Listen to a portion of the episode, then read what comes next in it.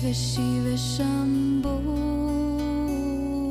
Shiva Shiva Shiva Shambho Yo les aseguro, y voy a explicar por qué, que de ahora en adelante es momento de despertar. Es momento de crear una sociedad espiritualmente despierta. Todo el empuje va a ir hacia allá. Y ustedes preguntan, bueno, pero ¿cómo va a suceder esto? Entonces a mí me gustaría el día de hoy dar una vista de panorámica, ¿ven? Una vista de pájaro de por qué considero que ya se está en la posibilidad de lograr un despertar colectivo en la humanidad. Antes no. Ahora sí. Después del 2013 todo está listo y les voy a explicar exactamente por qué. Miren, imaginen ustedes que la humanidad tiene un patrimonio que se llama patrimonio espiritual. Este patrimonio espiritual se ha ido acumulando desde, calculen ustedes, más o menos y sin entrar a grandes detalles, 10.000 años. ¿Ok? 10.000 años se ha ido acumulando lenta y gradualmente un patrimonio. Ahora, este patrimonio cuando se acumula o cuando se concentra en un punto, nosotros le llamamos religión. ¿Ok? Entonces, imaginen que este patrimonio que se ha ido acumulando se fue concentrando en más menos, y tampoco sin ser muy estrictos, pero es una cifra bastante conocida, 33 religiones. Se fue concentrando, por supuesto muchas de ellas ya desaparecieron y ya no tienen nada que ver con la humanidad actual, pero así se, así se conocen en el estudio de este patrimonio. Dijeron, ah, en tal lugar, en tal época se concentró este conocimiento y le ponen un nombre los especialistas, ¿no? Esto se llama la religión tal, ¿no? Sumeria, esto, lo otro, no importa el nombre, 33 religiones. Ok, ahora voy a utilizar una metáfora porque es importante. La metáfora es que ustedes deben de comparar estas 33 religiones con 33 vacas en un corral. 33 vacas en un corral. Eso es lo que tenemos. Bueno, y entonces esas 33 vacas en un corral han proveído de leche a la humanidad, así como una vaca provee de leche, ¿no? física para nutrir al ser humano, ¿no? Pues estas 33 religiones, comparables a estas vacas, vamos a decir, han estado proveyendo de una cantidad de leche. ¿Estamos? Pero luego, este, este, eh, el tiempo fue pasando y entonces hagan de cuenta que más o menos hace unos 150 años, un poquito menos, 150 años, entonces se empezó a estudiar con detalle estas 33 religiones. Empezó a salir a la luz. Estaba todavía muy... La gente no las conocía, estaban muy separadas estas religiones, muchas ya habían desaparecido, pero bueno, el hombre siempre tiene un anhelo de saber y conocer y empieza a rescatar todo este patrimonio y lo empieza a estudiar. Entonces estudia las 33 vacas, punto. Y cuando las estudia, advierte una cosa, 24 vacas dan mala leche. No sirven muy bien. Ahorita les voy a explicar cuál es una religión que sirve bien, que sirvió bien. Hagan de cuenta que esa leche no es muy buena ¿Por qué? Porque una religión tiene que tener por obligación, tiene que proveer de dos cosas. ¿Ok? Cada religión provee dos cosas. Número uno, entonces tiene que proveer una escalera para conectar al ser humano con su esencia divina, que yo llamaría su propio ser. ¿Ok? Tu esencia divina es tu propio ser. Entonces, una religión bien apostada, es decir, bien consolidada, debe por obligación explicar una, esta escalera que llega y lleva al hombre hasta su esencia divina. ¿Ok? Entonces está cumpliendo su misión, religa al hombre con la divinidad o religa al hombre con su esencia. Y número dos, una religión bien apostada, entonces tiene que proveer ciertas prácticas técnicas para lograr ir subiendo por esta escalera. Esas prácticas o técnicas se les llaman eh, de oración profunda, meditación, si se entiende, en Oriente yoga, se incluyen muchas técnicas psicofísicas que son hasta la danza, ¿no? Los sufis utilizan la danza, los indios de Mesoamérica utilizan la danza también, ¿no? Mitote. Entonces, todo esto eh, nos está indicando que de alguna manera nueve de las, de las 33 posturas logran ese objetivo. Entonces, pues las otras 24 sirven para tener un cierto conocimiento, pero definitivamente no logran este objetivo importante. Son nueve, ¿ya se entendió? Esto empezó a surgir, créanlo y sépanlo, de, mil, de 140 años a la fecha. Muy parecido ahí a, empezó esta búsqueda de sacar todo este conocimiento, 1875 por ahí, empezó a estudiarse y luego empezó a salir este conocimiento y a difundirse lentamente por el mundo. Entonces luego universidades especialistas, Oxford y otras universidades mandaban, ¿no? a especialistas en filosofía o en sociología o no, en religión lo que fuera, los mandaban para explorar qué había ahí, Imagínense que de, los, de todas las colecciones de pláticas de Buda, son la colección larga, la corta, es una cantidad de material muy grande. Todo estaba metido en monasterios y seguramente empolvado. Entonces llegan los estudiosos, sacan y dicen, ¿qué, qué verdaderamente dice esto? Esta, o sea, ¿qué dice en su esencia esta, esta enseñanza? ¿Sí se entendió? Esto es importante entenderlo porque imaginen que estas nueve vacas tienen dueño. Y entonces cuando alguien tiene dueño quiere vender su leche.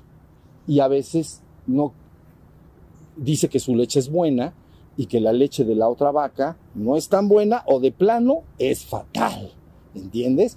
Te vas a morir si te la tomas. Ahora estamos entonces porque esas vacas tienen dueño. Y entonces, y te pueden decir lo que quieran. Te pueden decir esa otra religión o esa otra eh, postura espiritual, francamente no sirve o es mala o es dañina o te vas a, etcétera, te vas a, ¿sí se entendió? Hasta ahí vamos, 10.000 años, 33 vacas en un corral o 33 religiones, las reducimos a 9. Cuando las estudiamos, solo 9 ofrecen lo que estoy diciendo. ¿Sí estamos? Luego entonces ¿qué hicimos nosotros acá? Acá, en este lugar. Entonces dije, bueno, vamos a tomar, ya se desecharon 25, 24, vamos a decir, en este conte, más menos, ok, ya quedaron 9. Vamos a ver lo que dicen bien, bien esas 9. Entonces, esto me llevó a través de los años a estudiar todas estas posturas. Y entonces notamos, salió como resultado del estudio algo extraordinario. Lo que salió es que todas estas vacas proveen una leche que si le sacas la crema a esa leche, es la misma igual que las nueve. En su esencia es la misma crema. ¿Ya se entendió? Una religión está formada por dos cosas, para que lo entiendan así fácil. Uno es un sistema de creencias, sus ritos y sus ceremonias. Esos sistemas de creencia dependen de autoridad exterior, sea autoridad divina o humana, ¿no? La palabra de Dios, entonces es una autoridad divina, ¿no? O una autoridad humana, ¿no? Pero esa autoridad crea un sistema de creencias y crea ritos y ceremonias. Esa es una parte de la religión, pero tiene otra parte muy importante que es su esencia, su mística interna, la, la, experiencia que el ser humano puede tener. Más allá de la creencia, porque unos de esas nueve, unos creen en una cosa y otros creen en otra. se entiende. Digamos, los cristianos creen en la Trinidad el Islam y el, sufismo, que es la parte mística del Islam, no creen la Trinidad. ¿Ok? Dice, no, hay un Dios, no tres. Entonces, creen diferentes cosas. nada más estoy tratando de detallar. La creencia puede variar, pero cuando uno ve la esencia, la esencia es la misma. ¿Sí se entendió? Entonces, teniendo la esencia, tienes la crema. Y esa crema resulta que se, aquí en eh, el, trabajo que se desarrolló le puse un nombre se llamó Místico-Sofía. Entonces, sabiduría de la mística, ¿no? El conocimiento y la sabiduría de la mística, ¿no? Porque mística se define como el conocimiento, ¿no? Destinado a lograr la unión consciente del ser humano con la divinidad. Entonces, por eso se llama místico-sofía. Entonces, místico-sofía lo que hace es tomar estas nueve posturas, quita el sistema de creencias, quita los ritos y las ceremonias, conserva la esencia, ¿ok? Y esa esencia es la crema. Y entonces la comparas y dices, es la mismita crema. Estos tienen la misma crema y dicen lo mismo. Entonces, ya lo tienes, ahora sí lo tienes. ¿Ven? Por eso la humanidad se está, ustedes ven como dicen los jóvenes, tal cosa está out y tal está in. Bueno, entonces pues igualito. La religión por eso está out. Cada vez más gente se están abandonando de manera masiva las religiones organizadas, abandonando sus sistemas de creencias porque están buscando la espiritualidad verdadera, su esencia. ¿Entienden? Entonces la espiritualidad está in, la religión está out, la espiritualidad está in. ¿Ok? Nosotros con lo in, lo out está fuera de moda. Eso no, no sirve para nada. Bueno, ahí tienen qué cosa tan preciosa. Entonces, cuando tú adquieres este conocimiento único y te das cuenta que es la esencia de todo el patrimonio que se tiene de 10.000 años, cuando digo patrimonio entiendan que ha habido miles y miles y miles de personas que la gente llama santos, místicos, iluminados, que han tenido la misma experiencia y la misma vivencia. Entonces es muy, está muy coherente, es un conocimiento coherente. ¿Entienden? Bueno, entonces eso es lo que ya tenemos acá en Misticosofía. Entonces, ahora se logró la unificación de las religiones.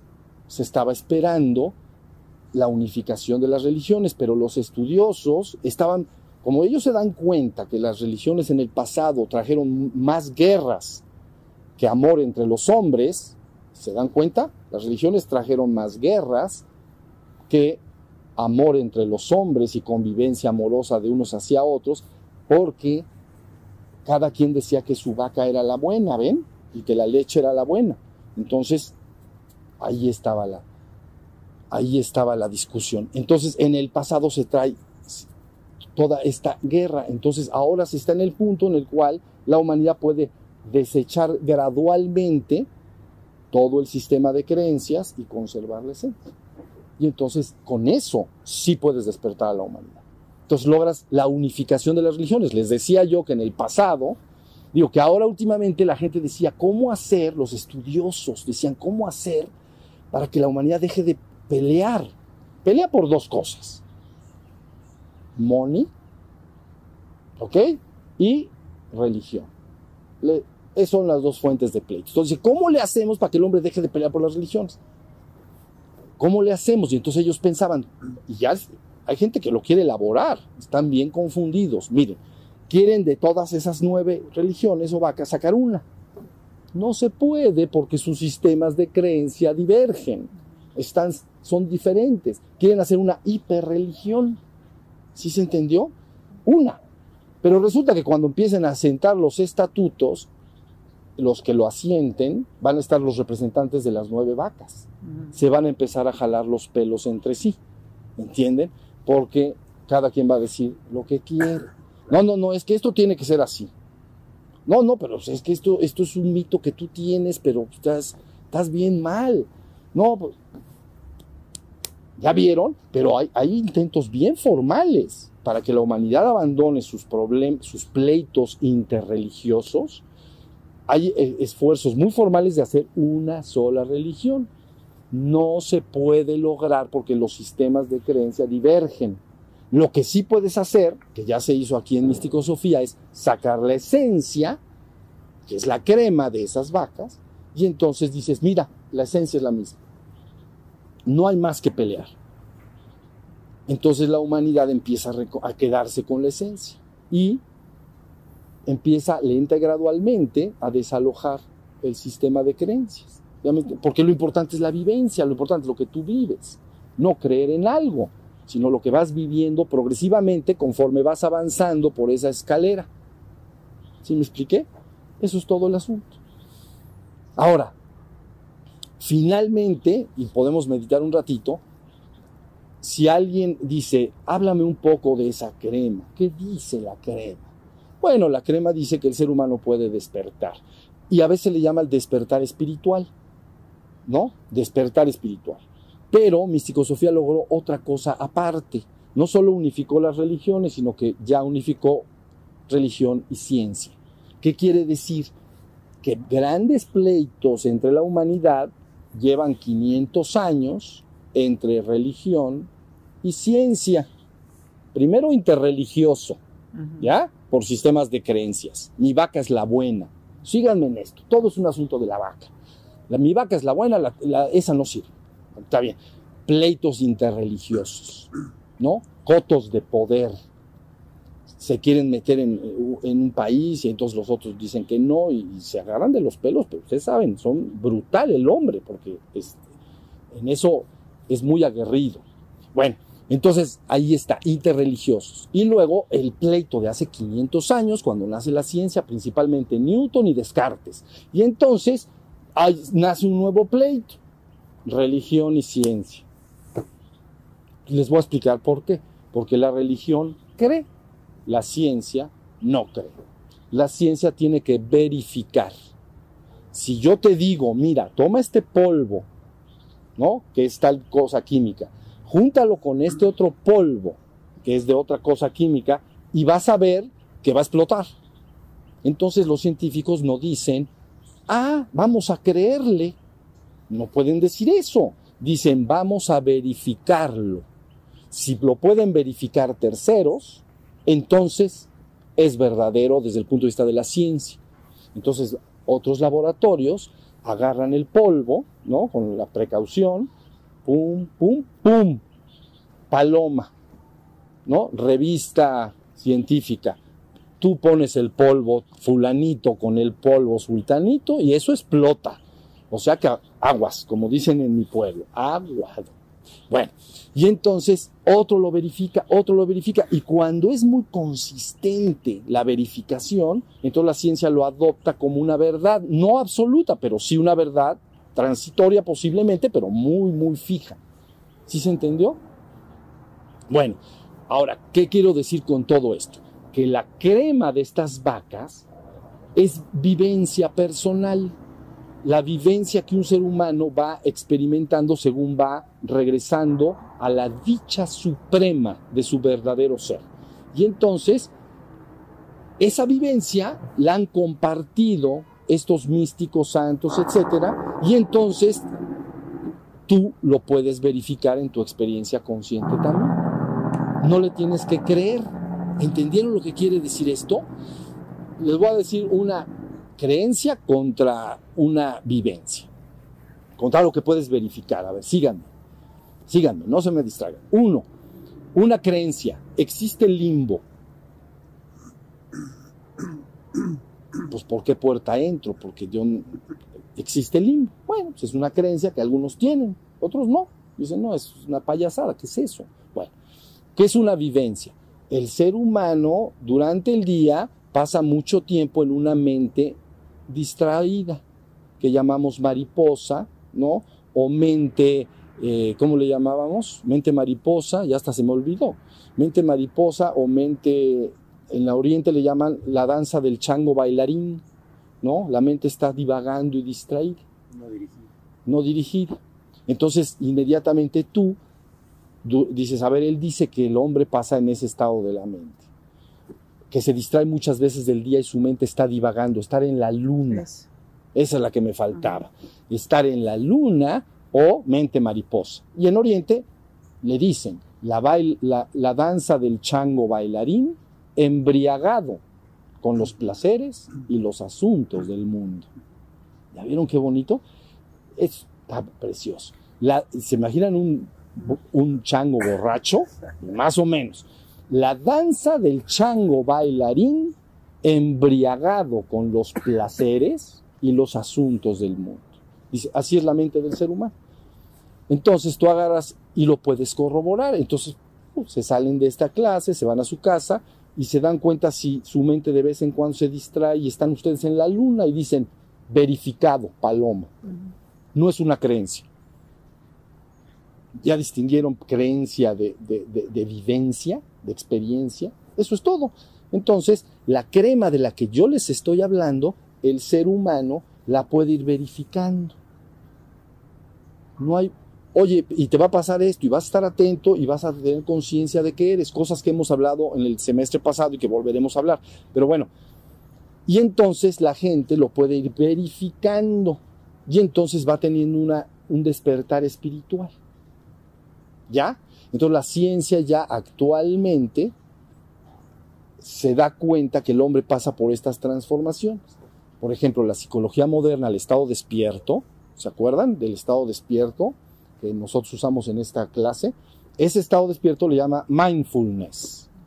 Inicialmente se tradujo como awareness, alerta, ¿no? La psicología contemporánea, awareness, un estado de alerta, ¿no? Alerta viene de alerta. Quiere, es, alerta es una palabra latín, de latín que quiere decir es la, la orden que el, que el, comandante daba a los soldados cuando venía el enemigo. Ayerta. Entonces quiere decir parados y atentos. Eso es lo que quiere decir. Ayerta. Quiere decir algo viene, algo va a haber un ataque, ¿ven? Entonces la palabra que se utiliza es ayerta, que quiere decir párate y ponte a las vivas, porque si no te van a agarrar una flecha y va a estar comiendo el guisado. Entonces, eso es ayer. Bueno, sí, se tradujo entonces la palabra espiritual, estar despierto espiritualmente, como la conciencia alerta.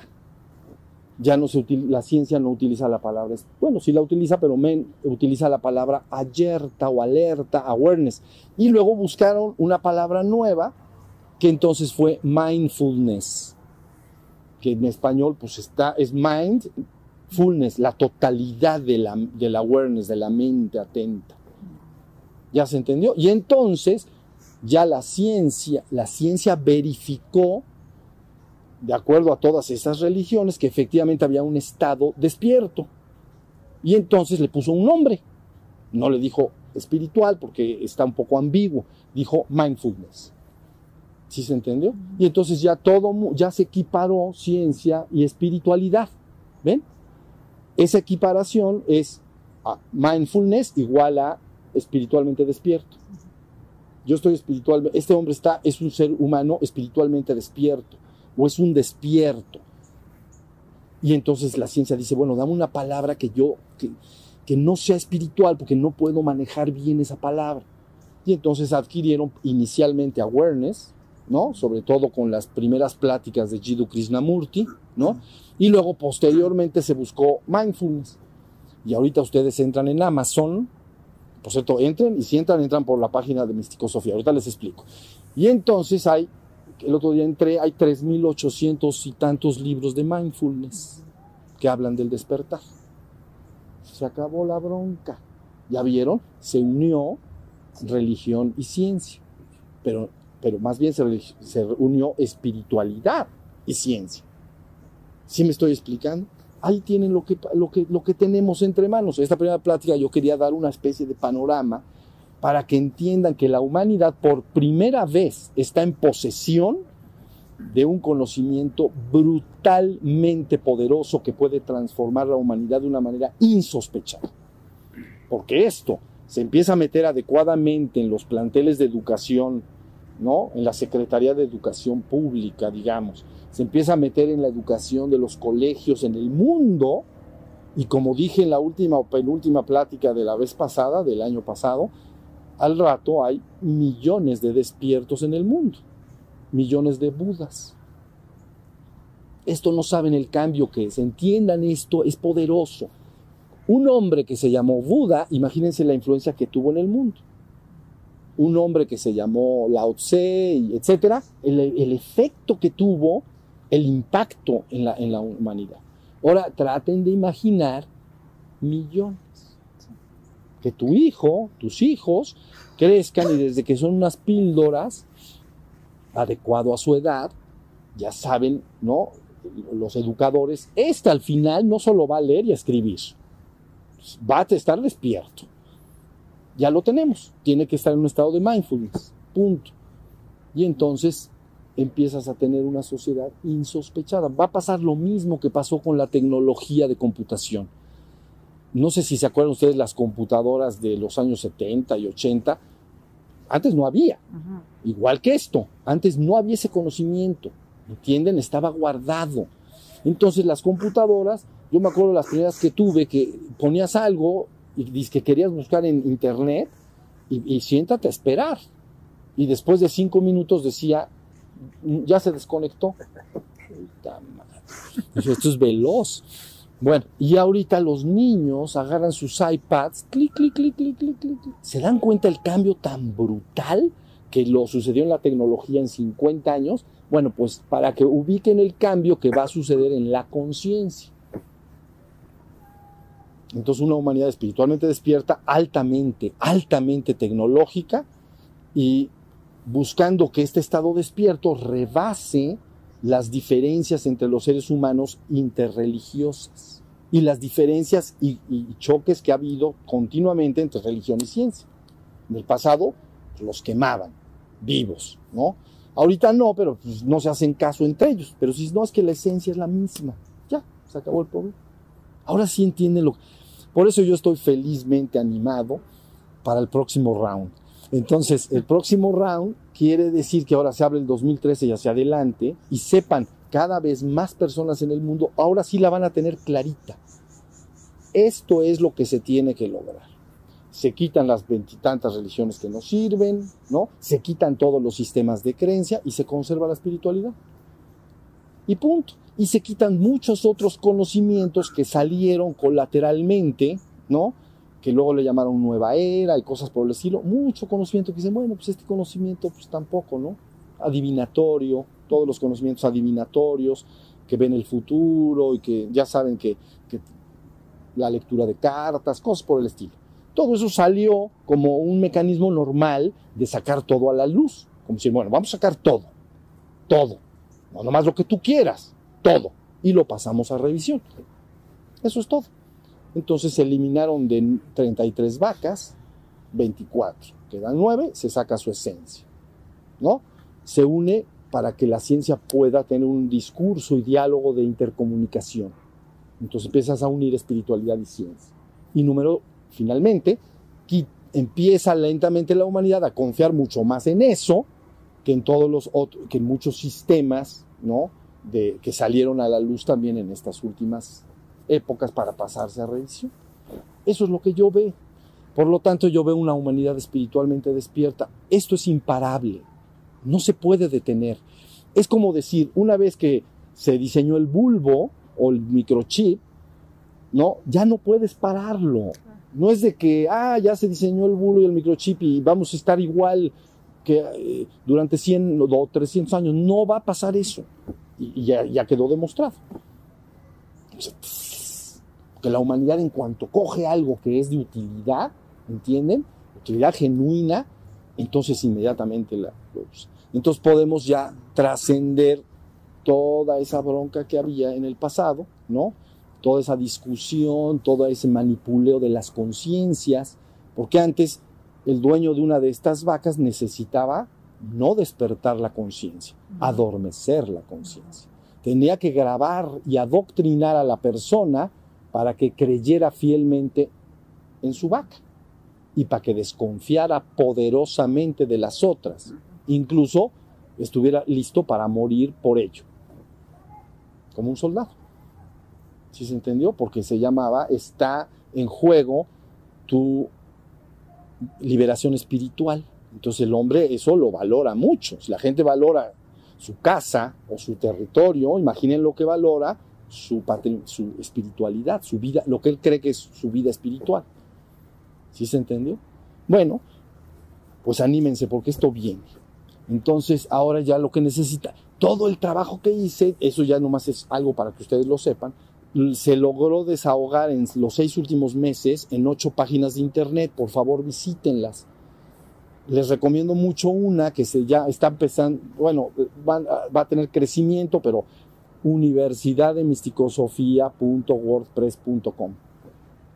Universidad de misticosofía.wordpress. ¿Sí conocen WordPress? No, bueno, word.com.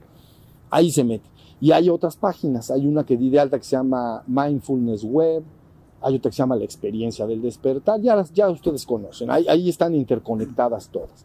Y si quieren, ahora sí llegó el momento de difundirlo. Si quieren, compártanlo con alguien y si quieren compartir algo de lo que ven ahí en, sus Facebooks y cosas por el estilo, es que ya llegó ahora sí el momento. Porque ahora va a ir, va a empezar a usarse una sola voz. Una sola voz que diga, es momento de despertar, vamos a despertar, ya se tiene todo listo y ya, ya se puede lograr. ¿Sí se entendió? Digo, sé que hay obstáculos, pero pero porque la gente que tiene poder no quiere que se la quites. Pero esto es muy poderoso. Y punto. ¿Sí estamos? ¿Les, les, les parece interesante lo que les digo? ¿Te parece interesante? Está buenísimo. Porque puedes lograr tu propio despertar. El despertar de la humanidad para entrar en un mundo de paz, armonía, convivencia genuina y verdadera con tus semejantes, amor incondicional. Es, es la oferta casi, casi llamaríamos de un cielo en la tierra. ¿Entiendes? Pero antes decías, ¿cómo hacemos este cielo en la tierra? Se nos está convirtiendo más bien en un infierno. Bueno, podemos crear un cielo en la tierra con esto, con el poder que hay en ese patrimonio, con esa crema, la crema innata. ¿Estamos? Entonces ya es nada más trabajar a favor de eso, tú trabajas a tu despertar, compartes con otros y olvídense, esto es un movimiento que se echó a andar y ya no, no va a ir para atrás. No va a ir para atrás. Habrá resistencias, sí las hay, porque insisto, el que tiene poder odia perderlo. ¿Ok? Y entonces dirá lo que sea para convencer a los demás de que, su, de, que su visión y postura es la que está bien y que los otros están mal. Pero esto es muy poderoso. No, o sea, la ciencia lo empieza a tomar y dice, ya está, esto, esto ya, ya lo tenemos. Entonces lo empiezan a empujar en educación, lo empiezan en las empresas, ¿saben? La gente en las empresas padece estrés, se les cae el pelo, pero no como a mí de herencia, sino se les cae el pelo de, de, de estrés y nervios. Entonces saben el poder de, con estas enseñanzas para que los ambientes de trabajo estén tranquilos, en paz. Yo sé que es un mundo que alguien lo puede ver utópico, pero yo no lo veo utópico, yo lo veo absolutamente posible, porque sabes qué lograr y cómo lograr. Si no tuvieras, si no supieras qué lograr ni cómo lograrlo, puras ideas al aire, ya saben, ¿no? Mira, el mundo se va a arreglar y cada quien tiene sus ideas. Pero cuando sabes qué lograr y cómo lograrlo, entonces estás hablando de otra cosa. Bueno, eso es lo que yo veo para del 2013 en adelante. Y lo que sucedió en el pasado fue en 140 años, listo luego 20 años para sacar esa síntesis y ahora nada más empujar hacia, hacia adelante. Entonces, en mi trabajo de difundir esto, seguramente me empezaré a comunicar ya con, nunca lo hice, siempre tuve 10 estudiantes o 9 o a veces, ¿cuántos somos? O no, pero ahora llega el momento de empezarse a comunicar con otros, yo sé por dónde, por eso pregunté lo de Perú, bueno, son cosas, por eso dije que dónde iba a estar en Estados Unidos, de alguna manera juntos para empezar a hacer lazos, ¿me entienden? Empezar a hacer una red para contactar y alimentar todo esto. Conspirar la misma idea, conspirar es respirar lo mismo, respirar el mismo espíritu de despertar colectivo y no que la gente siga gobernada por esta sensación de desesperanza, ¿entiende? De abatimiento, de que, este mundo, ¿qué, ¿qué, le pasa, no? Todo el mundo se quiere bajar, de, del mundo. Entonces, no, no, no. Un mundo lleno de esperanza y de ánimo para que todos puedan desarrollarse en esta vida. Empezando por nosotros mismos. Por supuesto. Entonces, ahí tienen. Bueno, vamos entonces a practicar un ratito. Entonces, lo que yo hoy quiero que hagamos, que lo hemos hecho mil veces, es que hagamos unas postraciones y luego oímos un poquito de música. ¿Sí está bien? ¿Alguna duda sobre esto antes de empezar? Está todo bien claro, ¿verdad? Una duda, Toño. Bien. Hace rato Este, decías algo. No tendría por qué chocar el despertar espiritual con la tecnología que hablaste hace ratito. No, No tendría por qué. No, va- sería lo, bueno, en mi caso, lo lógico pensar que te distrae la tecnología lejos de interiorizarte, te exterioriza. Pero ahorita que lo dijiste, dije, no tendría No, despierto. En realidad la idea, la idea es tener, si notas la, si al hombre no le ofreces el, el despertar, por supuesto que es absolutamente adormecedor, ¿no? Conozco, eh, contestando a lo que dices, juegos virtuales que se están convirtiendo en algo muy poderoso. Entonces la gente adquiere un, ¿cómo le llaman avatar, no? Entonces me invento un personaje y juego en la computadora y me convierto en ese personaje. Y ya no vivo, vivo en mi cuarto, digamos, de mi casa, en, en mi habitación, y de alguna manera estoy viviendo ahí. Ahí me hago de una novia, ahí me hago de dinero, ahí juego a que, como ya saben que, y entonces es una vida virtual. Sí, Estoy cero en el estado despierto. Entonces hay que tener cuidado. Pero también es verdad que el poder de la tecnología para ayudar a que la gente se comunique entre sí y difunda ideas, etcétera, es enorme. ¿Sale? Entonces, no, la tecnología tiene que estar. No, no, no, sí. Al servicio. Tiene que estar al servicio y tiene que, que- que- que contribuir, vamos a decir, ¿no? Pero se tiene que anunciar, por eso tiene que haber una única voz. Esto es lo que va a que lograr y la humanidad lo puede lograr. Y punto. Y entonces ya se utiliza la tecnología no solo para las cosas de la vida cotidiana, sino también para eso. Se arreglará todo el asunto este que estábamos diciendo de la agricultura, ¿no? Porque en, en- en la ciencia, en su, ya sabes, en su progreso, pues lógicamente comete errores, ¿no? No, no voluntarios. Entonces, cuando se da cuenta, dice, chin, yo quise hacer el bien con haciendo tal cosa y ya, ahora sí que ya metí las patas, ya contaminé todo. Cuando mi deseo no, no era ese. Mi deseo era pues, proveer a la humanidad, por ejemplo, de más alimento. Entonces, pero utilicé ciertas formas que ahorita ya se nos están revirtiendo. Pero el hombre es inteligente y el hombre puede cambiar eso. ¿Sale? Nada más tiene que estar un poquito más despierto. Pero vamos para allá. ¿Sale? Bueno, pues entonces, a ver, vamos a hincarnos para hacer nuestra postración. Unas últimas palabras. ¿Todos están bien? ¿Tranquilo? Eso. Mira, recuerden y no olviden en adelante. La palabra espiritual, despierto espiritualmente, o, bueno, o espiritualmente despierto, la ciencia actualmente le llama conciencia. Es conciencia plena. La palabra mindfulness, cuando se traduce al español, se traduce como conciencia plena o atención plena. Es tu propia facultad de ser consciente y de darte cuenta. Es así como se logró unir la brecha entre espiritual, espíritu, la espiritualidad, con conciencia. Porque esta esencia o crema es lo que dice. Por ejemplo, el espíritu en la India le llaman Atman. Y Atman es sí mismo. Es tu propio ser. Y tu ser es consciente de qué es. Siempre está consciente. ¿Ven? Pues hay una razón por la cual se, se hace esta unión. Ahora, ustedes deben por todos los medios de aprender siempre a estar en esta atención plena. La atención plena implica que estoy, es ubicua, quiere decir, está en todas partes al mismo tiempo. Cuando yo estoy en atención plena, estoy atento de lo de afuera, de lo que aparezca, como sonidos, movimientos, si pasa una mariposa, pero esa atención también está atenta para adentro. ¿Entiende? No hay una concentración. El, el proceso de concentrar la atención es un ejercicio para desarrollar la atención. Por ejemplo, si yo concentro mi atención en la nariz, en el aire que entra y sale por la nariz, como lo hicimos ahorita en la práctica, estoy concentrando mi atención en un punto con el objeto de desarrollar mi atención. Ese es el objeto. Entonces vigilo el aire que entra y sale por la nariz, pero de manera concentrada. Es decir, mi atención está en el aire que entra y sale por la nariz, ya no en los pájaros, ya no en ninguna otra cosa. ¿Me expliqué?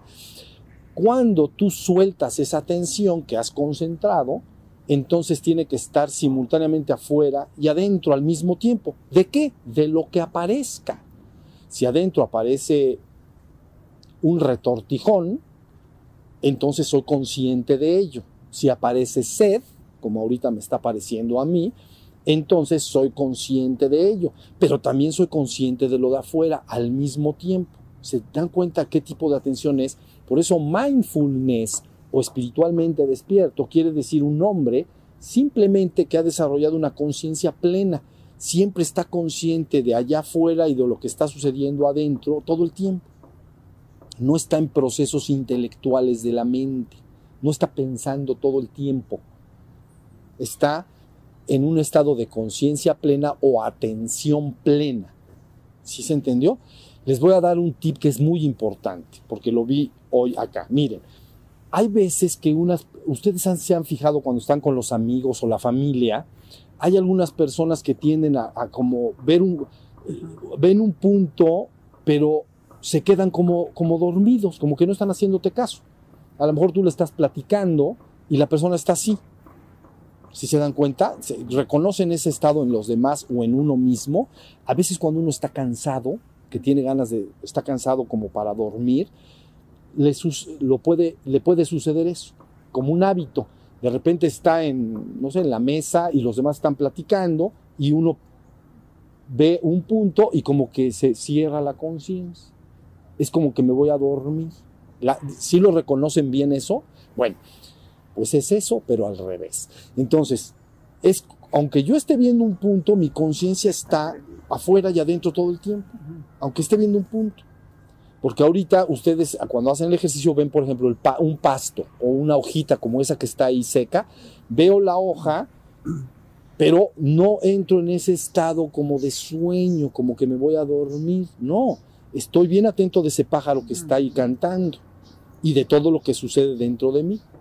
¿Ya se entendió? Por eso llamamos conciencia plena o atención plena, porque conciencia es la facultad de darte cuenta me doy cuenta del pájaro o de que él está tosiendo. Entonces soy consciente de ello. Entonces conciencia plena o atención plena, porque la atención es la facultad con la cual soy consciente de algo.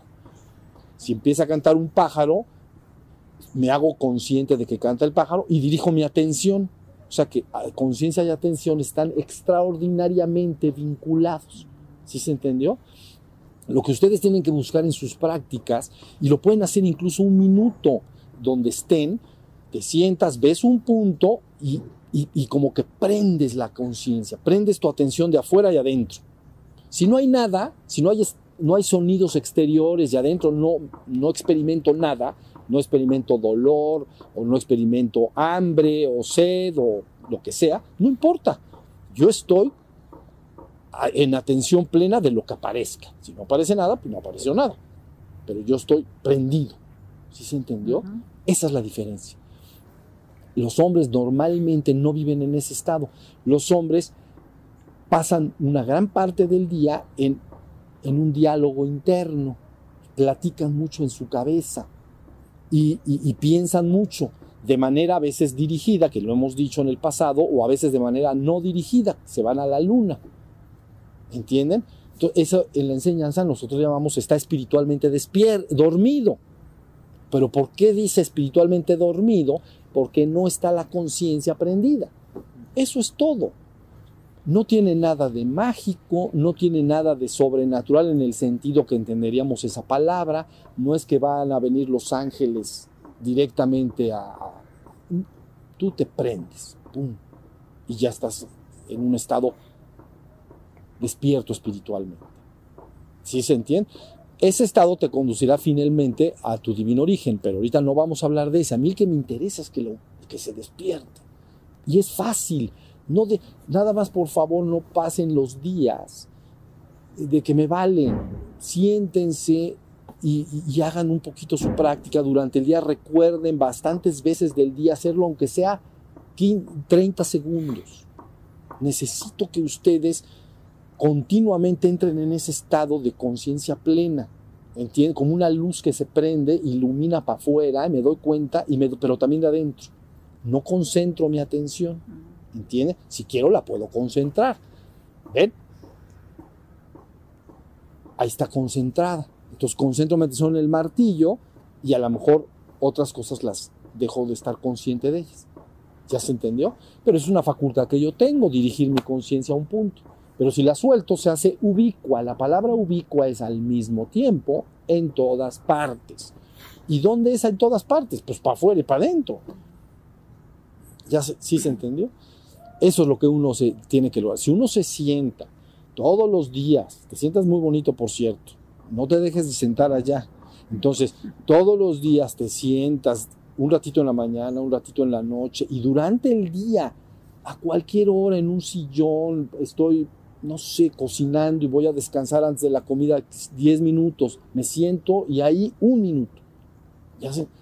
Hasta que tu cerebro se prenda. Saben, ahorita ya hay una disciplina, no que se llama eh, neurociencia, sino neuroespiritualidad. Y ya la ciencia, la ciencia es muy inquisitiva, está buscando y ubicando qué partes del cerebro son las involucradas para que ese estado esté. ¿Se entendió? Pero resulta que la humanidad, esas partes de esa, del cerebro, no las tiene muy activas, tiene más activas otras. Entonces tiene la persona que obligarse a sí misma a aprender esa parte del cerebro. Y entonces esa parte del cerebro, finalmente, por el uso, se activa y se queda prendida. No dicen órgano que no se usa se atrofia, pues es verdad, ¿no? Si yo dejo de caminar, las piernas que tengo ahorita, pues se, me, se te hacen de este grueso. Órgano que no se usa se atrofia. Pues bueno, nuestro cerebro hay ciertas partes que la neuroespiritualidad está ubicando muy bien, claramente, cuáles son las involucradas. Pero el hombre las tiene apagadas. ¿Cómo lo prendo? Con tu voluntad de que se prenda. ¿Ok? ¿Cómo? Pues se trata de estar atento. Entonces esa parte del cerebro, ¡pum!, se prende. Lógico, como no la tienes activa, al ratito, ¡pum!, se apaga. Y se te activan las partes que tienes más prominentemente despiertas. ¿Sí, más, ¿Sí, me estoy explicando?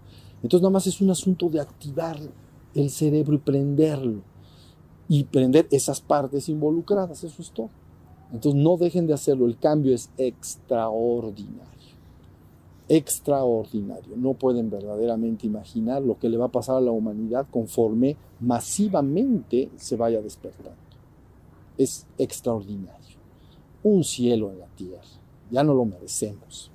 Bueno, pues entonces ya terminamos. Entonces muchas gracias. Qué bueno que estuvimos juntos y nos vemos los que puedan y quieran la próxima semana. Aquí nos vamos a ver. ¿Sale? Entren a las páginas, por favor.